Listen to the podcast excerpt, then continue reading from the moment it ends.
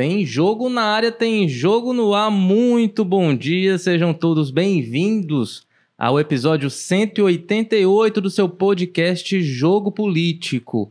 Mas como assim, então, você está dando bom dia? Bom dia porque estamos ao vivo pela primeira vez depois de 187 episódios. O nosso podcast Jogo Político está ao vivo. Então, a partir de hoje, quarta-feira, e aí nos próximos, nas próximas semanas, o nosso podcast vai ter esse formato diferente para levar para você mais qualidade, mais possibilidade de interação. E nesse ano político, então, é muito realmente importante que a gente traga o melhor produto possível para vocês, para que esse, esse movimento seja ainda mais positivo, tanto para quem está na cobertura, como também para quem acompanha aí os principais fatos da nossa política, que a cada dia está cada vez mais quente aqui no Ceará e lá em Brasília.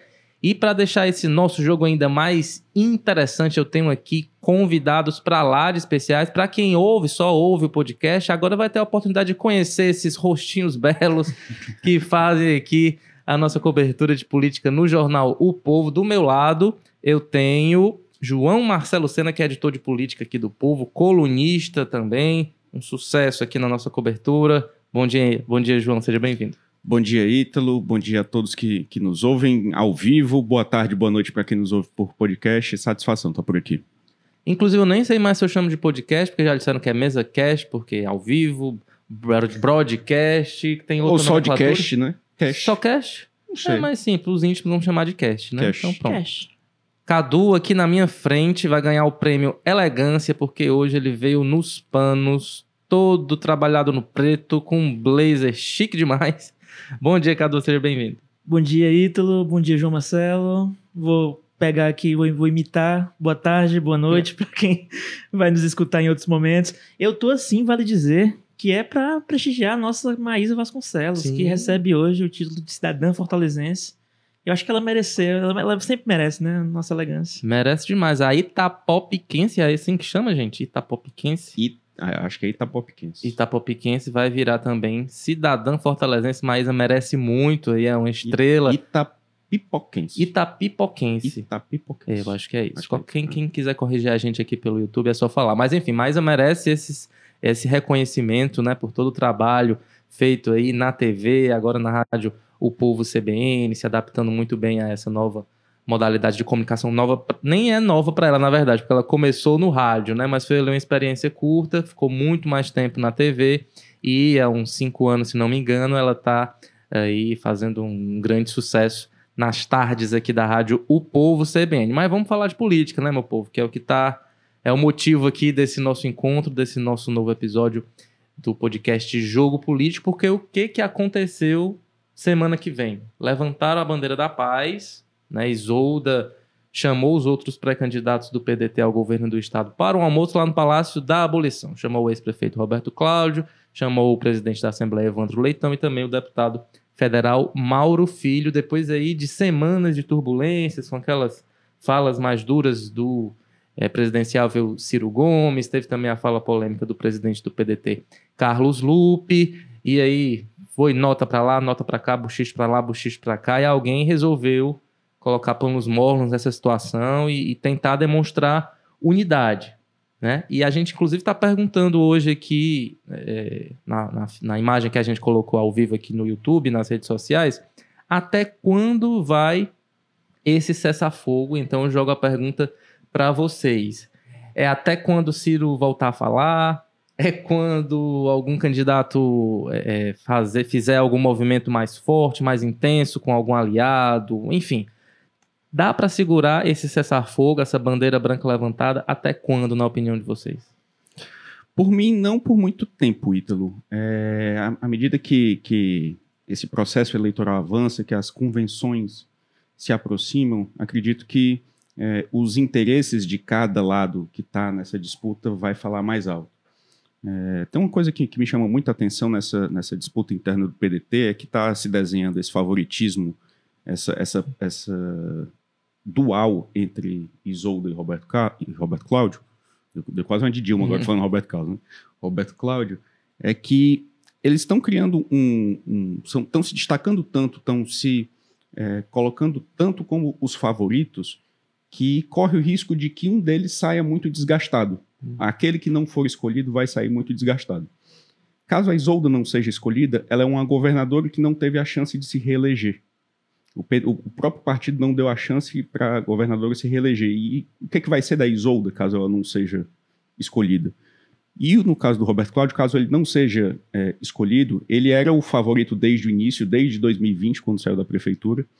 É, saiu com uma aprovação altíssima da prefeitura de Fortaleza e a ele não foi dado um, uma chance de tentar o governo do estado. Então, o que é que vai ser do Roberto Cláudio é, depois de tudo isso não ter sido escolhido? Então, é, tá se desenho, é, são, são é, os, os pedetistas sempre destacam os predicados dos dois é, com, com, muita, com muita firmeza e acaba que com tanta firmeza que acaba que o que não foi escolhido pode sair frustrado, arranhado, eu tenho, eu tenho dúvidas de, de que de como vai ser a imagem política de, do não escolhido entre os dois.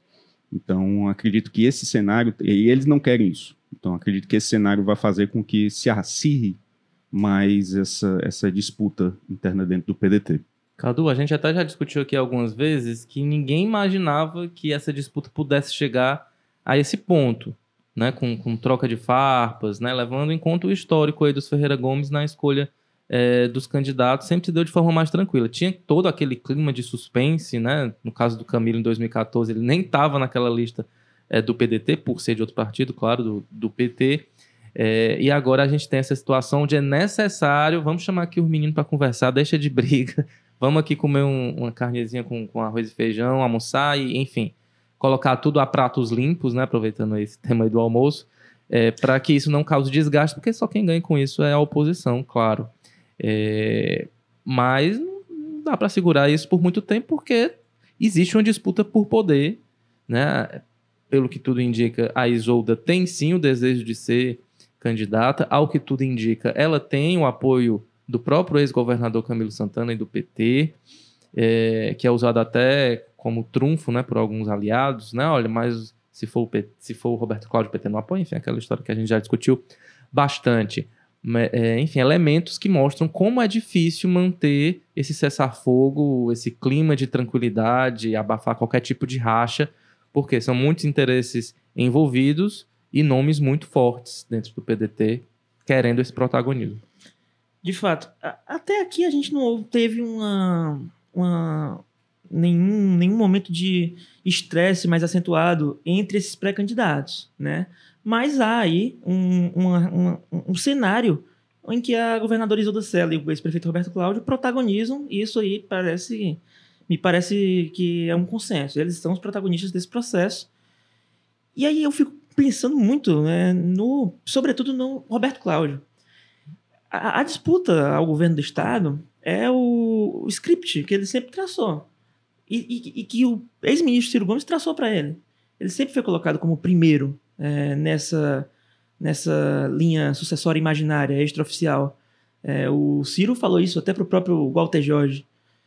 E, aí, e essa é a possibilidade mais reluzente política para ele. E aí, é, se a Isolda for para reeleição, o Roberto Cláudio cai meio que assim num limbo. Vai disputar um cargo legislativo, vai voltar para a prefeitura, caso a gestão do Sarto não, não ande como ele espera que ande. Então, tem-se aí, na perspectiva do Roberto Cláudio, uma situação delicada. Agora, a Isolda Sela, é, eu eu já acho diferente no caso da Isolda Sela. Ela, ela quer ir para a reeleição, ela está mostrando que quer ir. A gente estava discutindo isso aí antes do programa começar. Ela está fazendo política, caiu em campo mesmo. E tornar isso público também é um, é um componente, né? Ela, ela não só está fazendo política, articulando e trabalhando para pavimentar o caminho dela, como ela está mostrando o que quer. Então, é, tem aí esses, esses dois favoritos. E aí, o, você brincou aí de agir como mãe, não sei o quê. A gente, o Cid Gomes, o senador Cid Gomes, já fez isso muitas vezes. Quando tem um ali e outro brigando, ele vem e escolhe um terceiro. Ó. E aí eu acho que pode surgir é, é uma relativa esperança no caso do Evandro e do deputado federal Mauro Filho, do Evandro, presidente da Assembleia Legislativa. Tem gente que fala até que pode ser o próprio Cid Gomes, apesar de ele negar em todas as vezes que foi questionado. Mas eu já vi muita gente dizendo: não, se ficar numa situação incontornável, o Cid vai tomar para si essa Tem responsabilidade muito e pode ser o pedetista que defende isso. Sim. Que defende que deveria ser o Cid, que é o, o nome, um dos cabeças do, do grupo Ferreira Gomes do Estado, que tem muito pedetista, pedetista que defende é, que ele se lance como para voltar ao Palácio da Abolição. Eu acho improvável, né? Eu acho que nem ele, Também, nem ele também. próprio, Uhum. Também acho. nem ele próprio quer, né? Até pelo discurso que ele faz, não, a gente tem que dar oportunidade às novas lideranças, né? Enfim, seria em último caso, eu imagino. Agora eu concordo muito com o João Marcelo quando ele fala que vai ter um momento em que essa esse tom de unidade, de é, somos um grupo, o projeto se sobrepõe a qualquer interesse pessoal, que isso é muito vocabulário do Ferreira Gomismo, né? O projeto é uma palavra-chave deles. Eu acho que vai ter um momento que essa que esse que, que esse que esse que essa que essa lógica de colocar o projeto em primeiro plano vai é, ser no mínimo relativizada, porque os interesses eles é, ficam evidentes, por mais que haja um trabalho ali de rede social, onde os ambientes são controlados, vídeos, os movimentos eles vão ficar evidentes e principalmente a- as frustrações eles, elas podem ficar evidentes. Bem, já que já- a gente já citou aqui o nome dos, os nomes dos quatro pré-candidatos, vou aproveitar para quem está acompanhando a gente pelo YouTube para falar da nossa enquete, uma enquete que promete, viu? Essa enquete aqui vai dar o que falar, porque o que, que a gente está perguntando? Quem você prefere que seja o nome do PDT para disputar o governo do Ceará? Fogo no parquinho, vamos lá votar? Já tem aqui uma parcial, eu vou atualizando aqui ao longo do programa. Quem está liderando por enquanto é a governadora Isolda Sela com 50% dos votos. Em segundo lugar, temos o ex-prefeito Roberto Cláudio com 33%. Evandro Leitão com 17%. Mauro Filho ainda não está pontuando. Alô, eleitores do Mauro Filho, onde estão você? Venham para cá acompanhar o nosso podcast, que ele ainda está sem nenhum votinho. É isso, votem que ainda tem quase uma hora de tempo aí para vocês participarem do nosso programa. Não vou colocar, claro, vocês nessa fogueira, não vou dizer quem, não vou perguntar quem vocês preferem. Vamos aqui continuar Obrigado. a falar dos movimentos desses nossos pré-candidatos, focando agora um pouco mais na Isolda, que eu tenho acompanhado assim com um pouco mais de atenção, é por curiosidade mesmo, para saber como é que ela vai sair dessa figura de gestora e virar política de fato, né? Porque a carreira dela é pautada realmente é, nessa, nesse âmbito mais técnico, né? É curioso é, por conta das reuniões que ela vem fazendo, já chegou até a dançar a musiquinha do TikTok desenrola, bate, joga, Joga de ladinho. que ficou Joga de todo ladinho. mundo assim, alguns chocados, outro, outros muito entusiasmados, porque acho que era a última coisa que a gente esperava da Isolda, mas a gente chegou a uma conclusão. Se ela chegou ao ponto de fazer isso, ela quer muito disputar o governo e continuar governadora aqui do nosso estado. Mas enfim, fazendo essa ligação com esse cessar-fogo, nessa bandeira branca, que foi lá levantada pelos quatro, mas isso não significou em momento nenhum letargia. Não, vamos aqui então esquecer esse negócio de disputa e vamos, vamos cuidar da nossa vida, vamos cuidar do governo. Nada disso. Principalmente a Isolda, ela, como até o, João falou aqui no intervalo, tá on fire. No outro dia já estava reunida com o ex-senador Eunício Oliveira, que é arquirrival agora dos Ferreira Gomes, que não quer ver o Roberto Cláudio nem pintado de ouro. Se reuniu com, com o senador Tasso Gereissati, né, agora que o PSDB vai entrar é, nessa aliança com o PDT para governo do estado. Se reuniu com Domingos Filho e sua esposa Patrícia, é, prefeita lá de Itauá. E, enfim, isso já vem de um histórico também de outra- outras reuniões com outras autoridades muito importantes. Teve reunião ontem na CDL, ela convocou a imprensa, fez lá um café da manhã, ou seja, ela quer ser vista, ela quer holofote, ela quer se mostrar realmente é, é, governadora, né? O peso que esse, que esse cargo tem, porque ainda tem muita gente que não conhece. Isolda Sela está começando a conhecer mais a partir de agora.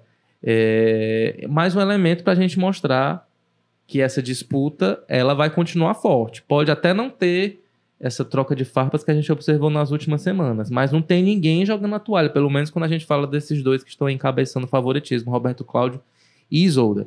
Eles continuam em campo usando todas as armas que têm. É, quando a gente fala dessa, dessa, desse tiroteio, vamos dizer assim, dentro do PDT, é bom se destacar que nenhum dos quatro é, diretamente está nesses ataques, é, Sim, nessas mas- declarações. Eles estão sempre é, pregando esse discurso de, de união, estão sempre é, eles não, não são eles quem colocam a gasolina Sim. na fogueira. São sempre, é sempre por procuração. É o, o Ciro que dá uma declaração bombástica, é o Adail Júnior que dá uma, uma declaração bombástica, é o Camilo que também responde é, é, com, com um tweet em favor da Isolda. Enfim, é, eles eles estão. tem- Os quatro estão tendo esse cuidado de nenhum deles se expor é, dentro dessa, dessa disputa interna. E, e a Isolda, é, ela sempre teve esse. esse ela, tra- ela traçou a, a trajetória política dela como uma gestora de, de educação, que é é uma das responsáveis pelos os números, é, os grandes números que o Ceará tem é, de educação, que é referência nacional e internacional. E agora está nesse, nesse papel político, vamos dizer assim, de é, conversar com prefeitos, que é, além desses todos que você falou, do Eunício, do Tasso, do Domingos Filho, ela está conversando com lideranças do interior, com prefeitos, com deputados estaduais, ela está usando o cargo que ela tem para se cacifar como, como pré-candidata. Então, é, o fato de ela e os outros pré-candidatos não estarem é, dando declarações mais diretas em relação à disputa não quer dizer que eles não estejam jogando parados. Eles estão se movimentando nos bastidores, é, nem, nem nos bastidores, assim, para todo mundo ver mesmo. né? É, cada encontro é uma, uma postagem na rede social, é uma foto, faz questão lá de, de sempre estar registrando tudo isso. Então, a, a Isolda, ela está saindo mais desse papel de gestora, de, de técnica, é, que, ela sempre, que ela sempre exerceu, até mesmo como, como vice-governadora, é, para esse lado mais político, de articulação, de, de conversa. É, então, ela está nesse novo papel e, pelo que ela está demonstrando em rede social, ela está indo bem. Ela, tá, ela não está descansando, ela está se movimentando bem, está conversando com muita gente, está usando bem a cadeira do Palácio Abolição para isso. Cadu, você avalia também positivamente essa performance da governadora Isolda Sela enquanto política? Recebeu também o presidente estadual do PDT, André Figueiredo, né, para tentar uma maior aproximação aí com a cúpula do partido. Já se reuniu com a ex-prefeita deputada federal Luiziane Lins. Enfim, ela está costurando alianças por todos os cantinhos onde ela pode. É, é, nesse quesito, você acha que ela sai à frente de Roberto Cláudio? Eu acho que sai. É, o Roberto Cláudio, ele tem uma rejeição uma patente no segundo principal partido da ampla aliança que governa o Ceará, que é o PT. É, isso é claro. O, o, próprio de Assis aqui para o jogo político audiovisual, digamos assim, falou que se o PT oferece o Roberto Cláudio à chapa, o PT é, apresenta outra candidatura. Então, acho que isso é um impasse sério para o ex-prefeito Roberto Cláudio. E a Isolda é, é o, quase que o, o extremo oposto. Ela tem, ela tem essa capacidade de agregar. É, o Eunício já emitiu sinalizações importantes de que se for a Isolda, vai fazer campanha para a Isolda, estará é, nesta aliança. O PT prefere a Isolda demais. Então, acho que nesse aspecto ela sai na frente. Agora, eu sempre gosto de recorrer, de voltar a uma entrevista que o Cid deu, meio que passando assim, mas ele é, meio que malandramente, mas ela, ela nos dá algumas é, possibilidades de, de lançar uma compreensão sobre o que está acontecendo. Ele falou que os critérios que vão definir a candidatura são dois, pelo menos, os principais: é, capacidade de agregar, aceitação dos aliados, portanto, e o rendimento nas pesquisas. Nesse quesito aliados, a Isolda leva a melhor. Agora, nas pesquisas, a gente vê uma leve vantagem do Roberto Cláudio, mas eu acho que a Isolda ela está usando é, tudo que a cadeira de governadora tem para oferecer no aspecto político do, do termo. Então, eu acho que é uma diferença que ela pode tirar, é, diria que até facilmente. A gente está aqui agora em maio, final de maio, as convenções são entre 25 de julho a 5 de agosto, então até lá tem um, um percurso que ela pode aproveitar bem e chegar ali com para disputar com o Roberto Cláudio é, quase que de maneira igual, eu diria. Agora o Roberto Cláudio tem muito tem muitos apoios e apoios estratégicos, né? Ele tem a maioria dos vereadores de Fortaleza, isso é importante. Fortaleza vai ser vai ser um é, é a capital, é, é, importante ganhar em Fortaleza para passar para a segunda parte. Não é suficiente, mas é importante. É, Até porque é onde o Wagner também tem mais força, Fortaleza, região metropolitana, né? É onde o Wagner tem mais força, Fortaleza, região metropolitana. E nesse, nesse, é, nesse tópico Fortaleza, o prefeito José Sarto vai ser muito exigido. É, perder é, em Fortaleza foi uma pressão muito grande jogada sobre Roberto Cláudio em 2014. O Camilo perdeu pro, Sim. pro Eunício pro em Fortaleza. Fortaleza. E isso é um- foi um ponto de inflexão, inclusive, na trajetória do Roberto Cláudio na prefeitura de Fortaleza. É, meio que houve ali num- na cúpula do, do pedetismo, do Ferreira Gomismo, um, olha, o que é que está acontecendo? O que é que aconteceu aqui e tal? E isso marca uma, uma, uma, uma, uma mudança na trajetória da gestão. Enfim. É, só, só uma coisa que eu queria adicionar nesse, nesse processo de escolha do PDT é que em todos os processos eleitorais sempre ficou muito claro que o candidato escolhido foi o candidato dos Ferreira Gomes. É, em 2012, os Ferreira Gomes bateram o pé e bancaram Roberto Cláudio. É, naquela, naquela primeira disputa com, com o PT, a própria escolha do Camilo, é, mesmo não sendo do mesmo partido, foi isso também. E tem, tem um, um- um fator que chama é, uma peculiaridade nesse processo de agora, é que os Ferreira Gomes, eles não necessariamente são os atores principais em popularidade, em- são os nomes que vão dar mais respaldo ao candidato. É, de lá para cá, o, o Camilo ganhou esse- muito protagonismo. A aprovação que ele, que ele, que ele tem, tinha ao sair do, do Palácio Abolição é, dá ao Camilo um, um poder muito maior de, de- nessa mesa de negociações. Assim, isso, isso pesa a favor da Isolda. Eu lembro que em 2020, na eleição municipal, é, em algumas das pesquisas, o povo Datafolha, é, uma das perguntas era é, se você votaria um candidato indicado pelo Ciro Gomes, se você votaria um candidato indicado pelo Camilo. É, isso ainda durante, acho que não, não lembro se tinha definido já o que ia ser o Zé Sarto, enfim, mas é, é, é, ou se já tinha ou se não tinha, mas enfim, foi muito é, grande a diferença negativa para o Ciro Gomes. Tanto que ele sumiu. Tanto que ele sumiu da campanha. É, você viu o- no segundo turno o Camilo ao lado do, do Sarto e você não via o Ciro na campanha, você via pouco o Cid na campanha. Então, é- esse é um fator que vai.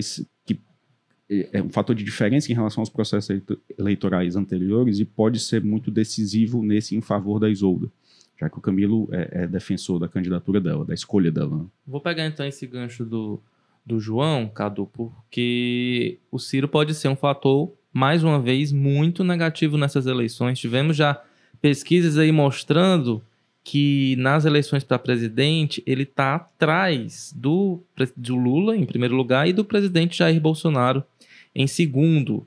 Ciro, que nas eleições de 2018, no primeiro turno, venceu aqui no Ceará, né? Venceu Haddad venceu Bolsonaro. Então isso mostra realmente que ele está perdendo capital político aqui no estado do Ceará, talvez por essa postura mais agressiva em relação ao ex-presidente Lula, né? Está, está se tentando criar uma unidade da esquerda, não só aqui no Ceará, mas em outros estados, e ele aparece como esse fator é, é, negativo. E isso, claro que pode puxar muito para baixo o nome que foi escolhido pelo PDT. Então, provavelmente a gente tenha uma repetição do que aconteceu em 2020.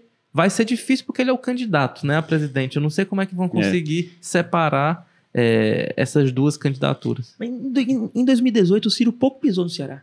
É, para passar ao largo desses embates, dessas, dessas, desses nós políticos que são característicos aqui é, de- de- desse, desse ciclo dos- liderado pelos Ferreira Gomes, cheio de confusões, embaraços políticos e tal. O Ciro pouco passa pelo Ceará em 2018.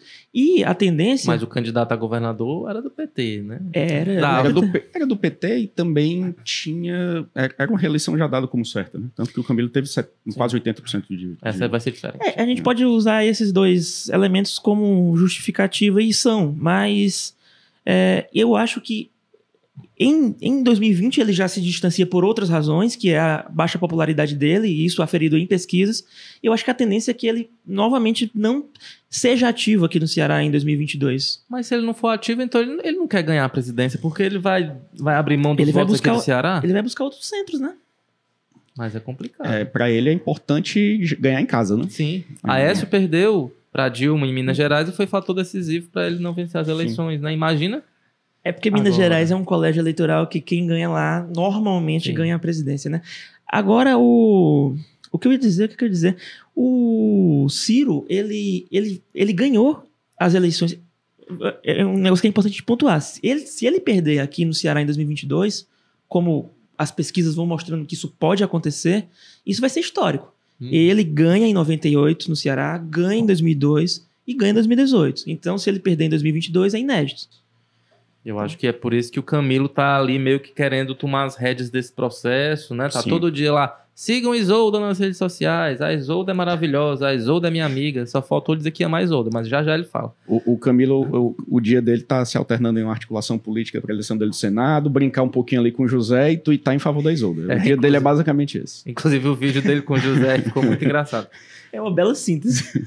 É verdade. Mas enfim, Camilo tá aí realmente tentando. É, é se desgarrar, digamos assim, desse poder dos Ferreira Gomes, talvez com essa consciência de que quem vem mais forte no Ceará realmente é o Lula, não dá para superar isso, e que se ficar insistindo nessa ideia de Ciro, pode as coisas degringolarem aqui no Estado. É, é, é um desafio até para o Ciro mesmo, assim, saber se é, ele se confirmando essa tendência de maior capital político, maior é, é, protagonismo do, do Camilo, se ele teria esse desprendimento de entender que é, o senhor, em teoria, o cenário pode ser e que ele não é mais o protagonista. Aí, veio, aí se vai confirmar aquela tese do Gregório do Vivier na live de que Sim. o Ciro quer protagonismo. Né? É, se ele vai entender, se ele vai ouvir, se ele vai ceder ou se ele vai bater o pé. É, em 2020, ele bateu o pé. O candidato escolhido foi o candidato dos Ferreira Gomes. Não foi o Idilvan, que é próximo a Isolda ou Camilo, não foi o Salmito, foi o, o candidato, o, o, político que marcou a trajetória desde os anos 90, desde quando era vereador em Fortaleza, próximo aos Ferreira Gomes. É, vamos ver como é que vai ser em 2022, como é que vai ser a postura de Ciro e Cid Gomes. Eu acho. Sim, Cadu, pode falar. Eu penso que essa postura de liderança, de é, ter aquela é, imposição, por mais que no campo é, público, das aparências, eles queiram dar um ar, uma atmosfera de processo democrático, e, e o, o, o, que é, de fato, é, em muitos aspectos. Mas tem também aí uma dimensão de liderança, de o Cid chegar, o senador Cid Gomes chegar, o meu o candidato é esse. E eu acho que isso, disso eles não vão abrir mão. Agora, o governador Camilo Santana respeita muito o Cid Gomes. Ele tem maior capital político atualmente. Ele saiu aí, como a gente já apontou aqui, já apontou diversas vezes, do alto de uma popularidade de quase 80% de aprovação. Isso é muito. Mas é, eu, eu, eu, eu, eu penso que o Camilo ele não tem interesse de abrir uma divergência é, de maneira fraticida com o senador Cid Gomes, tampouco com o ex-ministro Ciro Gomes. Eu acho que é, publicamente pode até dizer assim, não, o condutor desse processo foi o Camilo, mas é porque a opinião do Camilo normalmente está em linha com o pensamento do senador Cid Gomes. Então, eu acho que é bem meio por aí. E a gente vê os dois muito juntos, né? Até nessas viagens ao interior, as últimas Sim. imagens compartilhadas, está lá o, o, Camilo junto com o Cid, né? Então é um movimento conjunto. Eu acho que é, essa união realmente não se quebra. Pode provocar um distanciamento com o Ciro, mas em relação ao Cid, realmente isso não muda. Mas eu queria então aproveitar essa história do, do Ciro para fazer um gancho com João Dória.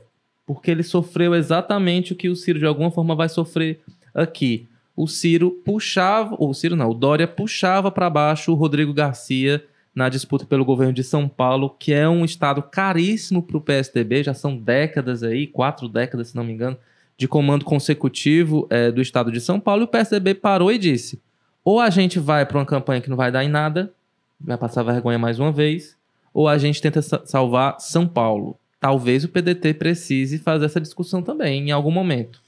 Será que a gente vai colocar em risco as eleições aqui no Ceará e em outros estados também, a questão das próprias bancadas do PDT? É, vai colocar isso em risco em nome de um projeto que até agora não disse, não disse ao que veio, está ali patinando nos 8, 9%. É, ou a gente vai priorizar realmente essas forças regionais? O PSDB vai preferir manter a força regional, tentar manter São Paulo e uma bancada forte. Será que o PDT vai precisar fazer essa discussão? A pressão para isso já existe. Tem muito deputado, inclusive que saiu do PDT na janela partidária, foram para outros partidos. É, é, mas enfim, ainda tem gente dentro do PDT com esse tipo de, de pensamento. Será que pode se repetir aqui no PDT o que aconteceu com o PSDB? Eu acho pouco provável. Eu acho que o Ciro, a candidatura do Ciro, é, para usar a palavra do Carlos Lupe, ela é mesmo irreversível. Eu acho que ele é, é um investimento muito pessoal até dele. Ele tem esse, essa, essa aspiração é, muito forte de um dia chegar à presidência da República. E ele se preparou em termos de estrutura, talvez como nunca, para esse ano de 2022. É, e aqui a gente cita é, o, o que simboliza, o que sintetiza isso que eu estou falando é a contratação de um marqueteiro caro, caríssimo, que é o João Santana, que é um vencedor de eleições, e ele trouxe para junto de si. Então eu acho que. Não o... sei se está ajudando, sinceramente. É, o Ciranha tá aí, né? Eu ia o falar Cira... do o Ciranha. Ciranha tá aí. O Ciranha é polêmico. Gente, né? o Ciranha é um personagem aí que foi criado pelo marketing do, do presidenciável Ciro Gomes, em que ele está escalando um prédio né? Como Homem-Aranha. Como Homem-Aranha, por isso Ciranha. Não ficou muito boa essa mistura, vamos concordar. E ali atrás dele vem quem? Vem Lulatman, que seria uma mistura de Lula com Batman. E também, agora esqueci do Bolsonaro. Bo Bolsoringa. Bolsoringa ali é, engrenhado na, na, capa do, do Lulatman, nessa para tentar materializar de forma mais lúdica esse pensamento do Ciro de que o Bolsonaro só sobe porque o Lula tá subindo também. Enfim, fica um, um, um roteiro ali não muito bem apurado, não muito bem feito, mas viralizou. O foto já tem aí bem 800 mil visualizações, tem mais gente criticando do que do que elogiando. É, mas, mas continua. Agora, para fazer, oh, fazer aqui é, justiça ao, ao ex-ministro Ciro Gomes, eu acho que a, que a, candidatura dele ela faz sentido, ela tem, ela, ela tem razão de ser. O Ciro tem um passado, ele tem uma obra, ele tem o que falar, ele tem uma proposta para apresentar. Então eu acho que ela faz sentido de, de, de existir. A gente vê aí muito candidato vazio, é, fisiológico, estreito mesmo de pensamento, de proposta, o que, o que definitivamente não é o caso do Ciro. E eu, eu, eu tendo a concordar com, a, com o contra-argumento do PDT e dos ciristas, né? Porque tem pedetista que quer que o Ciro abandone o barco, como a gente está falando que as, as, bancadas federais do PDT, do, a bancada federal do PDT, tem muito deputado que a gente escuta que não, não tá acreditando nessa, nessa empreitada e que acha melhor que o partido se aproxime do Lula o quanto antes. Mas para arrematar aqui essa parte do Ciro, eu acho que é, é, é, é saudável que, que, ele, que ele apresente o seu projeto, que ele dispute o voto, é, na urna com Lula e tal. E até porque é, essa, essa ideia da que, que eu até acho que seja real da ameaça golpista do Bolsonaro, que é que ele, que ele faz dia sim, dia sim, é, eu acho que ela não pode deixar o, o de, deixar os democratas refém, reféns de, disso. Então, acho que o primeiro turno ele é próprio mesmo para existem dois turnos muito para isso, para no primeiro você apresentar o projeto, disputar o voto, medir forças e no segundo fazer alianças táticas ou programáticas, o que seja. Então eu acho que o, o Ciro está certo em manter o, manter o projeto dele. Agora eu tava, a gente estava falando dessa, dessas pressões, desse, dessa, desse jogo que é natural de pressão, contra-pressão, etc. Tava com um petista recentemente, ele falou. É, e eu acho a leitura dele muito plausível, é muito óbvia. Cara, se o. Ele falando em off, evidentemente, se o Ciro larga a, o projeto nacional dele e se soma a, a esse esforço nacional liderado pelo Lula de superar o Bolsonaro, é, ele tem. Ele, ele escolheria o candidato, o vice, o senador, o que ele quisesse. Então, uhum. eu acho que. Eu acho que escolheria mesmo, assim. No, no aspecto no plano regional, local. Para compensar, né? Para compensar. É a lógica da compensação. E aí, é, João, seria... será que o Ciro vai até o fim? A Glaze Hoffman já colocou isso em dúvida. Falou ontem, né? Não sei se o, Ciro, se o Ciro vai até o fim. PDT tá ali, não sei o que, não sei o que lá. Eu, eu acho que, que faz muito da personalidade do Ciro falar com muita veemência que não vai desistir. Eu, realmente eu acredito que ele não vá. É, ele, ele investiu muita, muita energia, muito capital político e muito dinheiro também com o João Santana para simplesmente desistir e não faria muito sentido dentro do discurso dele, é, a, na véspera da eleição, dizer: não, eu apoio o Lula. Até porque ele está é, é, é, direcionando forças, direcionando armas contra o Lula né, nos últimos, no, nas últimas semanas, nos últimos meses. Então, acho que não, não, não seria muito coerente da, da parte do Ciro. Agora tem essa questão também, que o, que o Cadu mencionou, das bancadas. Assim, os deputados, eles é, precisam de um candidato à presidência forte para poder é, alavancar suas, suas candidaturas na, nas suas bases eleitorais. E isso, à, medida que o tempo passa, as pesquisas mostram que não está acontecendo. O Ciro não, não, não decola, nem quando o Moro desistiu, o, o Ciro conseguiu dar essa alavancada, cresceu ali 2%, não passa de 9%, 10%. É, nas contas do Cid Gomes, né, em, em março, abril, ele, ele estaria com 15%, e a partir daí é, seria um processo de ascensão irreversível. Isso não aconteceu. E não tem sido a tendência para acontecer. Assim, não, não tem nenhum fator que, que leve a crer que essa, que essa candidatura do. vai fazer essa candidatura do Ciro decolar. Assim, a tendência cada vez mais forte é mesmo dessa, desse cenário entre Lula e Bolsonaro no segundo turno ou de vitória do Lula no primeiro turno. Bem, para quem está chegando agora, vou explicar aqui o que está acontecendo. Esse é o nosso episódio 188 do podcast Jogo Político. Vocês já conhecem o programa, que é transmitido aqui nas redes sociais do Povo. E a gente recebeu inovar, resolveu inovar fazendo o nosso podcast, tradicional podcast, ao vivo aqui pelas redes sociais do O Povo. Então vou aproveitar para interagir com vocês, para quem já está mandando recado aqui pelo Facebook.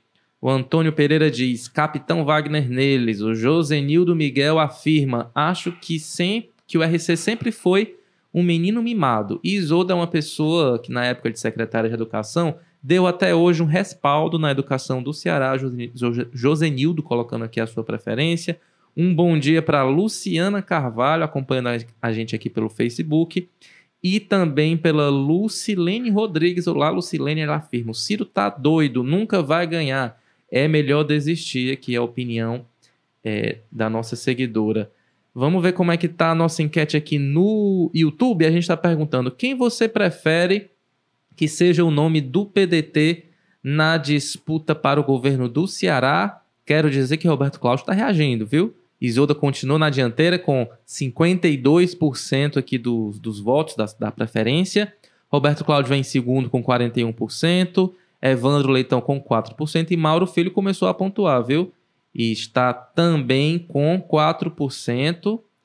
É, deixa eu ver aqui se eu consigo olhar os recados de quem está participando pelo YouTube. Um abraço para Chácara Lino, para o Marcos Rubens, dizendo aqui que é Bolsonaro assim como o Miguel Santos mandando mensagem aqui para a gente. Sejam todos bem-vindos. O nosso nossa arquibancada aqui está crescendo em audiência nesse formato novo do podcast. Agora eu queria é, voltar a falar ainda sobre a disputa aqui no Ceará em questão sobre prazos, né? Já tem gente defendendo que para não ficar tudo em frangalhos tem que antecipar logo e escolher e trabalhar só em cima desse candidato porque a oposição vem muito forte com o Capitão Wagner. E tem gente que diz não, Vamos deixar mais para frente para ver quem é o nome que vai estar tá mais forte lá para julho, agosto, né, que é o prazo final é, das convenções.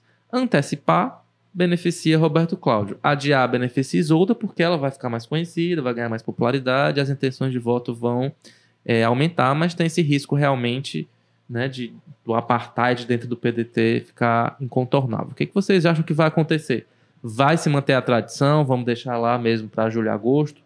Ali na beirinha do início das convenções, ou vamos ter uma mudança, algo inédito em 2022? Eu apostaria que vai se manter a tradição. Vai até o último dia, a última hora, o último segundo para ter essa, essa definição. É assim, o, o, o modus operandi, eles são muito metódicos. Os Ferreira Gomes, eles são muito metódicos quando se fala em, em processo eleitoral, em campanha eleitoral. Você vê que o Érico é uma coisa que, que fala muito sobre isso. Assim, as campanhas são sempre iguais são sempre a mesma estética.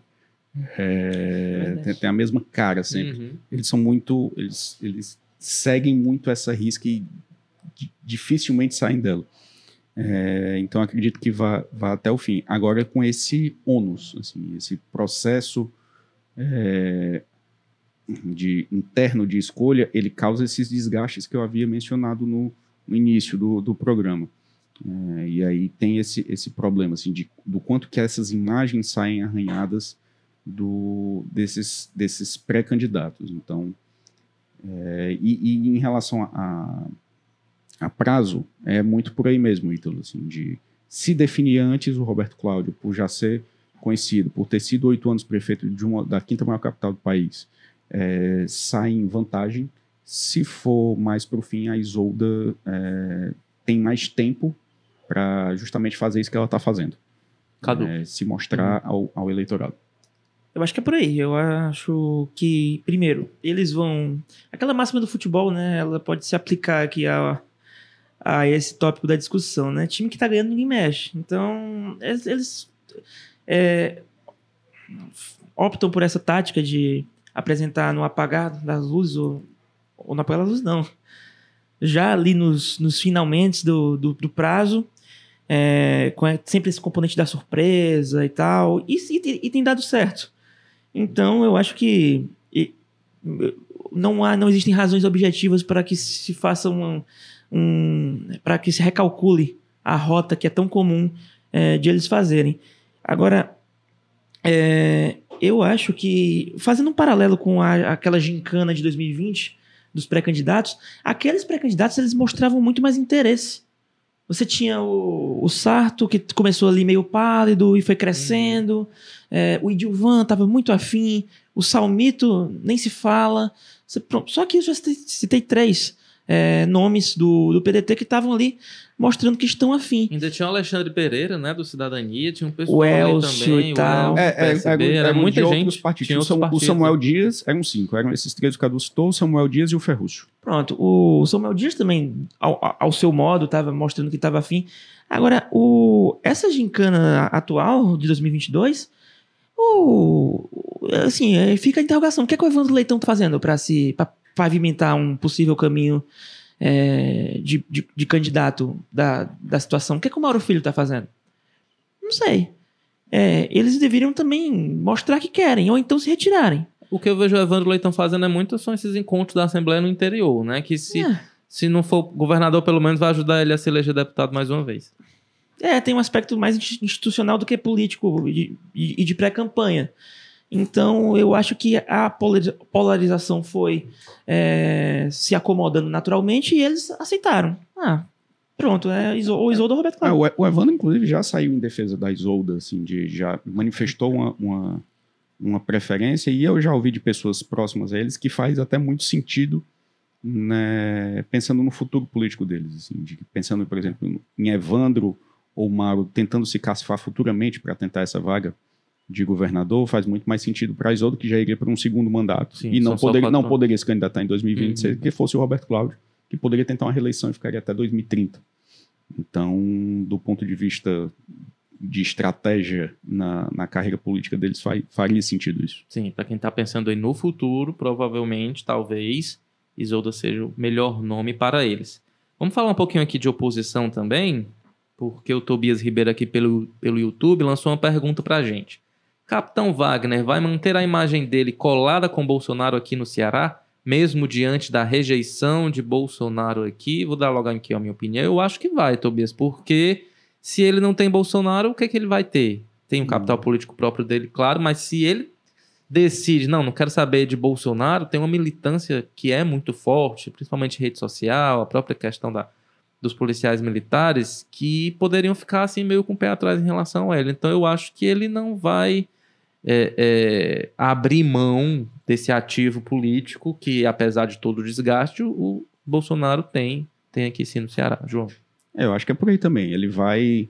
Ele já esteve junto com o Bolsonaro em 2018, já é, participou da. subiu entre elétrico com camisa verde e amarela, fez arminha ao lado de Heitor Freire em 2018 e esse ano com ainda mais nesse cenário que eu falei de que Lula e Bolsonaro estão praticamente consolidados na disputa presidencial, não faz sentido ele ir atrás de um outro um outro nome para estar tá em seu palanque. Ele não vai atrás da Simone Tebet, ele não vai atrás, obviamente, do Ciro, e também não vai atrás do Lula. Então, é, resta ele o Bolsonaro, que é um, um ativo, apesar do Bolsonaro ter uma rejeição grande no Estado, é, é um ativo importante. Ele, tem, ele, ele dá, confere ao, ao pode conferir ao, ao capitão Wagner um, um, um percentual de votos interessante para ele. Então, acho que ele vai com, com o Bolsonaro até o fim. Cadu. É, o, a trajetória do Capitão Wagner é sempre marcada por uma. É, a, a, a vida política dele sempre demanda dele essa capacidade de fazer equilibrismos, né? Então ele. E ele faz com muita habilidade isso. Eu, eu tô em dúvida se ele vai abraçar é, enfaticamente o Bolsonaro ou se vai estar ali meio que sou o candidato do Bolsonaro, não preciso ficar repetindo isso. É, e é porque tem muitas dificuldades que cercam o próprio Wagner. Quando ele avança ao segundo turno em 2020, por exemplo, os votos que estavam em disputa eram os da ex-prefeito Luiziane Lins. E aí ele emite sinalizações para ela, é, manifesta solidariedade, porque ela foi muito, na visão dele, é, atacada pela campanha do Sarto e tudo mais. E aí, é, eu não sei qual é o, a eficácia desses gestos quando você se atrela tanto à imagem de um, de um líder como o Bolsonaro. Então, essa situação sempre foi muito difícil para o Wagner. Eu acho que é, ele. Eu, eu, eu, eu, ainda tenho dúvidas se ele vai ser o. É, defender o Bolsonaro como o André Fernandes faria, ou como um delegado uhum. Cavalcante. Eu acho que ele vai meio que buscar uma zona cinzenta ali para não ser o bolsonarista apaixonado, ideológico 100% e também não ser uma pessoa relapsa em, em relação ao Bolsonaro. É, a desculpa que ele pode dar é porque a União Brasil deve ter candidato, né? O Bivar. Então ele pode dizer assim, ó, gente, União Brasil vai ter candidato, eu não vou aqui cometer crime eleitoral para colocar a imagem do Bolsonaro aqui no palanque, vou tentar ficar neutro. Talvez possa ser essa e não e não romper, digamos assim, com, com os bolsonaristas aqui, né? Pode ser uma desculpa. É, mas a, a tendência até que nem o União Brasil mesmo tem o candidato, assim, o, o, o Bivar, ele largou do, daquele grupo da terceira via, dos quatro partidos, justamente para poder tentar se caçar para ser vice de alguém, usar o, o, capital de tempo de TV, que é muito grande, que o União Brasil tem, de, de é dinheiro, de, de fundo eleitoral também, é, para tentar se caçar como vice, tem, já fez aproximação com o próprio Ciro, é, eu não apostaria nem que o União Brasil vai ter, vai ter candidato, que seria inclusive curioso, assim, o partido do, do uhum. Capitão Wagner está compondo com o Ciro Gomes, que é o grande inimigo político do, do Wagner aqui no Ceará. Pois é, já já a gente vai falar sobre terceira via, só para finalizar aqui as nossas discussões eminentemente estaduais, Domingo Sávio está dizendo aqui que Ciro IRC, é, Bartolomeu Reis Tá dizendo que a gente está desatualizado, viu? Vocês estão desatualizados. Evandro já declarou apoio à Isolda, quando eu não vi. Claramente isso não... não... já, já teve, foi o que eu mencionei Mas claramente vou apoiar a Isolda, não, não, né? Teve um, um, um, aceno muito forte, assim, não foi um, eu vou com o Isolda, ele não abriu mão de ser pré-candidato. Uhum. Isso não aconteceu em nenhum momento, mas ele já deu sinalizações fortes de que vai apoiar Isolda, assim. Bartolomeu também diz que Eunício já declarou que só conversa com Isolda. Isso realmente é. ele declarou, se reuniu com ela no último fim de semana e se disse disposto a engolir o PDT se Isolda for o nome escolhido, né, Cadu? Exatamente. Eu... O Roberto Cláudio, isso não iria acontecer, né? A... O desgaste, é... o ódio, eu diria, é tamanho que é, já, já, já tá na conta do irreversível. Vamos agora falar de terceira via, então, para finalizar aqui o nosso programa de hoje, porque tivemos, é, nesta terça-feira, a desistência do ex-governador de São Paulo, João Dória, de disputar o Palácio do Planalto.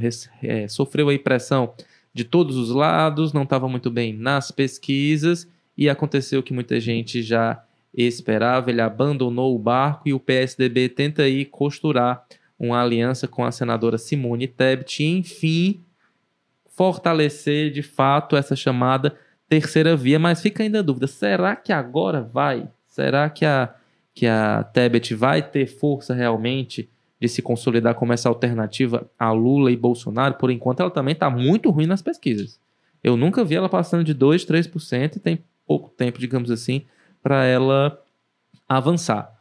Mas vamos começar, João, falando sobre os reflexos dessa decisão aqui no Ceará. Tasso ainda não se pronunciou, me deixou assim meio em dúvida. Ele, ele é, é, encampava o nome de Eduardo Leite, ex-governador do Rio Grande do Sul, e após esse anúncio do Dória, não deu um pio. Dizem que ele pode ser o vice da, da, da Tebet, dizem que ele pode ter, ser até é, o, o, próprio candidato a presidente, né, ressurgindo lá aquela figura que a gente chegou a discutir durante um tempo aqui, né, dele ser o Biden, o Biden dessas eleições aqui no Brasil. É, mas enfim, não falou ainda. A gente está muito curioso, inclusive, senador, se quiser conversar com a gente, os microfones e câmeras estão abertos. Mas enfim, João, além disso, como é que impacta essa decisão do Dória aqui no Ceará? É, o Tasso o Tasso está caladinho, mas quando, por exemplo, o Luiz Pontes fala, a gente sabe que é o Tasso que está falando. O, o, Luiz Pontes é, é, é um, um, dos principais interlocutores do, do Tasso no Ceará, e, e o, o, Luiz Pontes, tem uma, uma fala interessante dele, que o ex-senador Luiz Pontes, que ele sempre muito elogioso ao Tasso, também não descartou de que ele poderia ser esse nome escolhido como o candidato do PSDB à presidência, que é o que, por exemplo, defende o Aécio Neves. Uhum. O Aécio Neves é, é, é, o, é, o, principal nome do, do Ninho Tucano que tá, que não quer essa aproximação com a Simone Tebet, com o MDB, quer, lança, quer que o PSDB lance a, a candidatura própria. É, e o nome do Tasso também tem, tem um papel de destaque por ter sido cotado como possível vice da Simone Tebet. O Tasso é, é interessante porque ele, ele defendeu a candidatura do Eduardo Leite nas prévias e ele é muito próximo da Simone Tebet, mesmo sendo de, não sendo do mesmo partido. O Tasso foi o principal cabo eleitoral, por exemplo, da Simone Tebet quando ela se lançou para a presidência do Senado no ano passado. Ele defendeu muito mais a Simone Tebet do que o próprio MDB naquela, naquela disputa e hoje está sendo assim. O, o, a gente fala muito da, da, disputa interna do PSDB, do grupo do Aécio, que é a candidatura própria, como eles rifaram o Dória, como o, a disputa do Bruno Araújo com o Dória, enfim, todo esse, esse tiroteio tucano é, acabou minando a candidatura do, do, do, do João Dória e também muito do que o João Dória falou. Assim, o João Dória é, não vai ser candidato por conta da rejeição dele, a rejeição dele é porque ele se lança candidato desde 2016. Uhum. Ele se elegeu prefeito já de olho no Planalto. Uhum. Ele, como prefeito de São Paulo, ele ia para o Pará receber um título de cidadão do, do, município do interior do Pará. Então, nesses seis anos, o, o que o João Dória conseguiu fazer foi é, se eleger governador de São Paulo e aumentar muito sua rejeição. E a rejeição do Dória é, é grande entre os dois principais candidatos. Nenhum petista gosta do Dória, nenhum bolsonarista gosta do Dória. Então, a, a, é o que tornar, tornaria a candidatura dele inviável. É, do lado do MDB, o Eunício também, que é o principal nome do MDB aqui no Ceará, tem um papel importante nessa, nesse, nesse xadrez da terceira via que é ele e o Renan são aqueles que, que defendem que o, o MDB não, não tem a candidatura própria. Uhum. Eles fazem parte do, do grupo de caciques do Nordeste que defendem uma, que o MDB se alice ali logo, esteja junto logo ao Lula. É, e o MDB é ainda mais fragmentado, porque tem uma, um, uma parcela do, do, partido que defende a candidatura própria, do caso, do, por exemplo, da Rosiana Sarney, que se manifestou a favor da Simone Tebet, do, do ex-senador Romero Jucá, e tem também uma parcela mais ao sul que defende uma aproximação do MDB com o Bolsonaro. Uhum. Então tem essa, é, toda essa fragmentação com esses atores políticos do Ceará, Tássio e Onício, exercendo papel de destaque nessa, nesse, nesse jogo entre jogo interno entre os dois partidos. Agora, Cadu, o Eunício ontem mostrou realmente que vai ser uma pedra no sapato da Simone Tebet, conversou com você, chegou a dizer que, inclusive várias vezes, parece 20 vezes, eu não sei se você vai me atualizar aí, Quantas vezes ele disse que ela é, que ela é o bote da sala é. e que ela não conhece o Brasil, não sabe nem onde é que fica o Nordeste. Eu achei até um pouco grosseiro, indelicado, é. né? Porque não dá para falar isso de, um, é. de uma senadora, ainda mais, de uma correligionária. Mas Eunício tem esse papel realmente de resistência interna, quer apoiar o Lula aqui no Ceará, além de Renan Calheiros, né? Enfim, Nordeste, né? Do MDB no, do Nordeste está muito vinculado a Lula. Até que ponto isso pode atrapalhar os planos de Simone e ela precisar recuar e ser aí. Também já perdi as contas em relação a isso dos nomes da terceira V que já caíram de Luciano Huck, Mouros, é, Dória, enfim, vários outros. É, e, e, e, a cada queda isso vai se mostrando, é, essa ideia de terceira via vai se mostrando que, pelo menos para esse ano de 2022, é uma ficção política.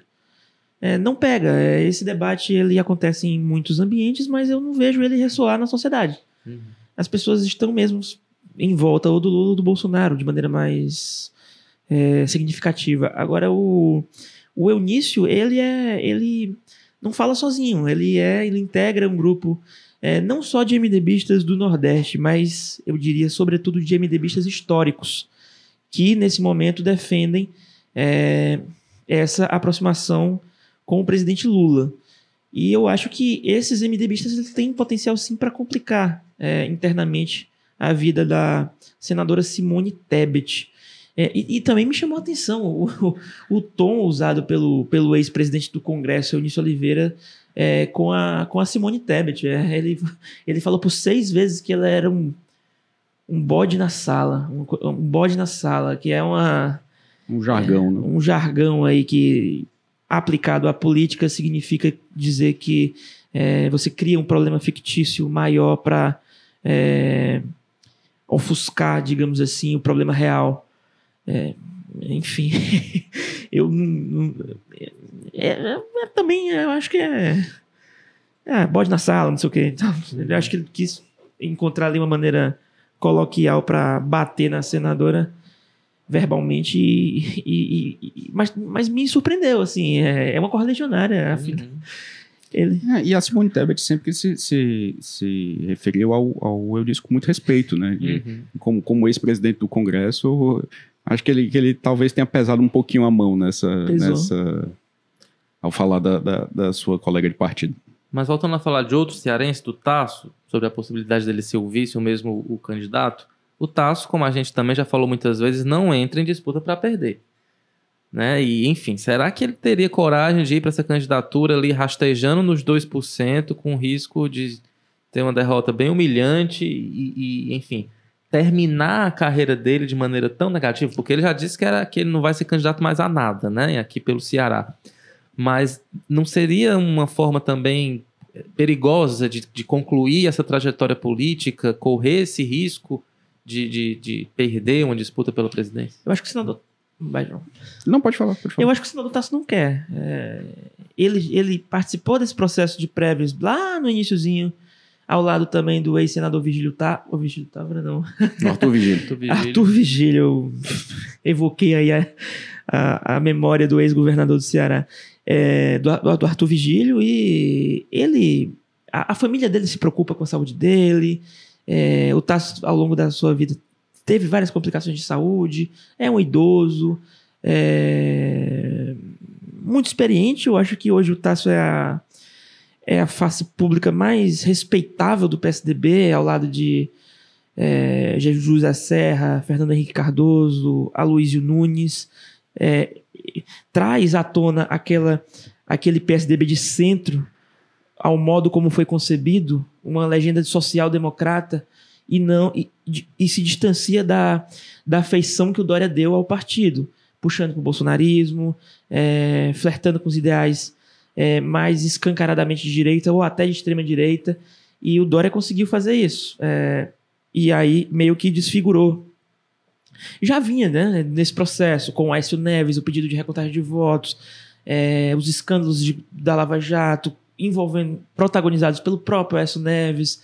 Então vem um desgaste muito severo o PSDB. E eu acho que, é, assim, é, pragmaticamente falando, de maneira bem objetiva, eu acho que o PSDB deveria encarar essa eleição de uma, como uma maneira de recuperar um pouco do, do, do seu espírito. É, eu acho que é, pleitear de maneira real o, o poder, eu acho que não há, não há horizonte possível nesse, nesse sentido para o PSDB. Então, mas assim, voltando ao Tasso, eu, eu creio que ele não queira, ele. E, e, e para ser candidato a presidente, você tem que ter disposição para brigar. A gente estava falando aqui de, da candidatura ao governo do Estado, e aí, de, de um modo ou de outro, a gente estava falando sobre disposição para brigar, direta ou indiretamente. Então isso fica muito patente, seja na disputa ao governo, a um, governo estadual e principalmente à presidência da República. O Tasso não tem essa, é, ele não dá demonstrações públicas de que tá a fim de, de ir para um embate severo e, e, e, jogar esse xadrez que, que, que, é comum aí nos bastidores do, da política do PSDB. Eu já vou discordar um pouquinho do, do Cadu no seguinte aspecto, assim, quando a gente fala que o Tasso não entra para perder, ele não vai se candidatar ao Senado porque ele sabe que tem pouca chance diante de uma candidatura forte como a do Camilo, por exemplo. É, mas eu, eu, não vejo, assim, pensando com, com, a cabeça do Tasso, de que ele, se ele for, por exemplo, como vice da Simone Tebet, mesmo que não seja uma candidatura muito competitiva, ele vá se sentir derrotado em caso uhum. de, de, de, fracasso nas urnas, que é a tendência. É, eu não acredito que ele vá ver, ver esse movimento como uma eventual derrota. Eu acho que, pelo contrário, ele vai ver como uma vitória dele dentro do partido. Uhum. É, ele, ele, se colocando, por exemplo, como vice da Simone Tebet, eu não acredito que ele vá, vá como cabeça de chapa, uma, chapa, uma é, candidatura própria do PSDB. Isso aí, isso aí eu concordo. Mas eu não descartaria ele como, como esse vice da, da Simone Tebet, até porque ele seria um nome muito interessante para Simone Tebet. Ele é um nome de consenso dentro do PSDB, uma figura respeitada dentro do PSDB, de, dentro das muitas correntes do, do PSDB. É, é, um nome respeitado no meio político como um todo, dentro do Congresso. É um nome do Nordeste. É, seria muito mais interessante, por exemplo, para Simone Tebet ter um taço como visto do que um Eduardo Leite. Agregaria muito mais do ela uhum. como ela nesses votos do Centro-Oeste, ela que é do Mato Grosso do Sul Seria muito mais interessante ter um, um, político do Nordeste ao seu lado do que o Eduardo Leite, que é gaúcho. É, então, eu, eu, eu vejo que um, o Tasso estando ao lado da Simone Tebet, ele viria como uma vitória dele dentro do partido, e não como uma possível derrota nas urnas. Bem, a gente está quase aqui chegando ao fim do nosso episódio, já vou agradecendo a quem está acompanhando aqui a gente. Tem um comentário aqui interessante do Bartolomeu. Eu acho que hoje existe uma relação muito serena com o Ciro, né? Do Tasso com o Ciro. E uma candidatura do Tasso atrapalha muito o Ciro aqui no Ceará. Com certeza seria outro fator negativo para esses muitos que o Ciro já enfrenta, né, Cadu? É, eu acho que ambos fariam um esforço para para que isso não, não os colocasse em rota de colisão. Eu vejo, noto no ex-ministro Ciro Gomes um afeto muito significativo pelo, pelo ex-governador e, e, atual senador Tasso Gereissati, é, viver um momento de ruptura, é, inaugurado em 2010, reataram ali, começaram, iniciaram um processo de reaproximação, salvo engano, no final de 2019, é, fotos deles tomando café juntos e tudo. Hoje o PSDB compõe é, o governo do Sarto, é, e está progressivamente se aproximando é, do, do, da gestão Camilo Santana, que hoje é continuada pela Isolda Sela. O, o, o senador Tasso é, dá essas demonstrações de, de que é ali que ele quer se colocar, é, é, é ali, é, corrigindo, que ele quer posicionar o PSDB, uhum. mais precisamente falando. Então, eu acho que o que vai acontecer eu não sei, mas eu acho que haveria um esforço de ambos para que esses, essas divergências nacionais, que sempre existiram, eles sempre trataram isso em entrevistas de maneira muito natural. É, olha, eu admiro o Ciro, eu acho ele um, quadro qualificado, mas em termos de economia a gente pensa diferente. Uhum. Isso sempre se deu de maneira muito natural. Então eu não, eu não acredito que isso iria é, comprometer a relação dos dois, ainda mais nessa fase da vida de ambos. Uhum. Agora, João, para finalizar mesmo, essa saída do Dória do jogo vai fazer o PT também avançar, né? Cadu acabou de falar aqui que o Aloysio Nunes já declarou apoio ao Lula no primeiro turno, que isso tem que ser decidido no primeiro turno. Então o Alckmin deve ser muito utilizado para criar ainda mais pontes com o PSDB. Não sei se atrair oficialmente o partido para uma aliança, que eu acho muito difícil. Mas pelo menos de trazer outros nomes históricos, o próprio Tasso, o Fernando Henrique, é, para tentar criar essa frente democrática que é, é, objetivamente o que o PT tenta fazer nessas eleições. Isso. As muitas eleições presidenciais que é, polarizaram PT e PSDB, a gente vai de 94 até 2014, aí são acho que seis ou sete pleitos com os dois é, disputando as duas, nas duas primeiras posições, criaram muito essa imagem do, do PT e PSDB em, em lados diametralmente, diametralmente opostos. O PSDB é, se consolidou também como essa, essa voz mais é, da direita antipetista, que aí em 2018 acabou perdendo espaço para o Bolsonaro. Mas em muitos momentos, é, esses dois partidos caminharam juntos, sobretudo em São Paulo. Na eleição do Lula contra o Collor, em 89, o Mário Covas ele de declara apoio ao Lula no segundo turno.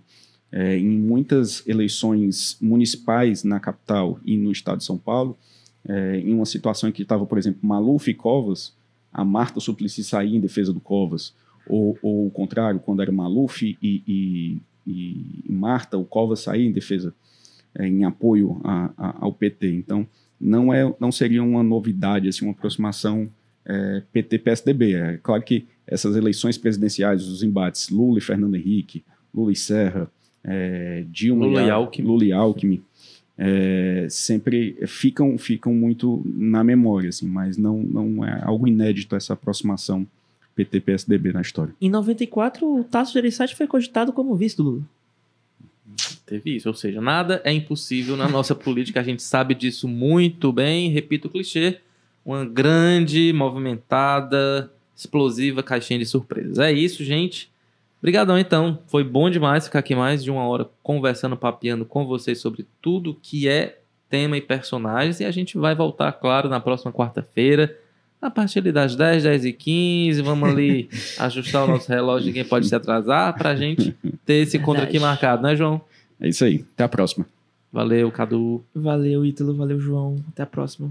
Agradeço também a vocês que ao vivo acompanham a gente pelo YouTube, Facebook, Twitter, as redes sociais do Povo e que também estão ouvindo a gente aí pelas plataformas de áudio, pelos agregadores de podcast. Muito obrigado pela sua companhia. Esse foi o episódio 188 rumo aos 200. Hein? Eu quero um episódio 200 aqui de quebrar. Rapaz, eu já estou feliz de ter estado aqui nesse, na estreia do formato estive aqui no momento histórico do jogo político. Pois aguardem, o episódio 200 vai ser demais.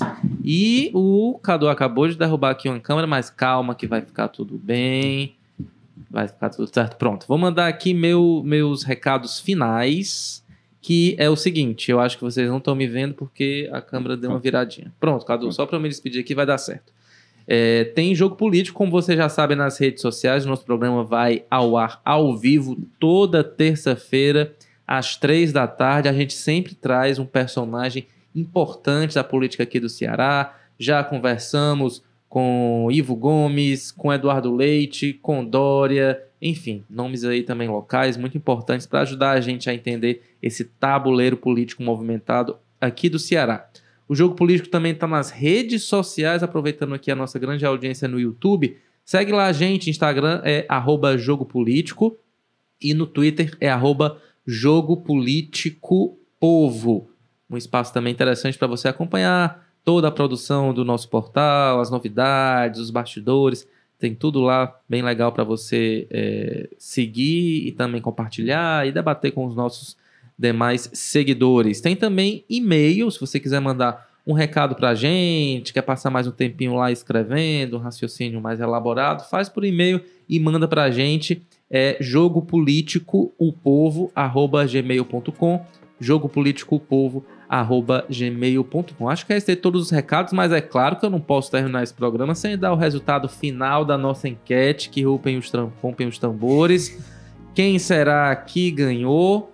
Foi Isolda, gente. 53% aqui dos nossos participantes disseram que Isolda, preferem Isolda como a candidata do PDT ao governo do estado. Em segundo lugar ficou Roberto Cláudio com 31% dos votos.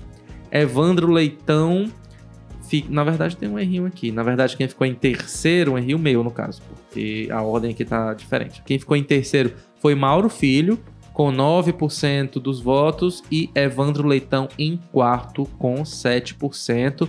Vamos ver então se essa preferência aqui não tem nenhum caráter científico, é uma coisa realmente só para a gente brincar um pouquinho, se essa preferência da nossa audiência vai se confirmar daqui a poucas semanas, né? Vai passar muito rápido e saberemos quem vai ser o candidato do PDT ao governo do estado. Um forte abraço Encontro marcado terça-feira, 3 horas, o nosso programa ao vivo. E na próxima quarta-feira também ao vivo aqui na gravação ao vivo do nosso podcast. Tchau, tchau.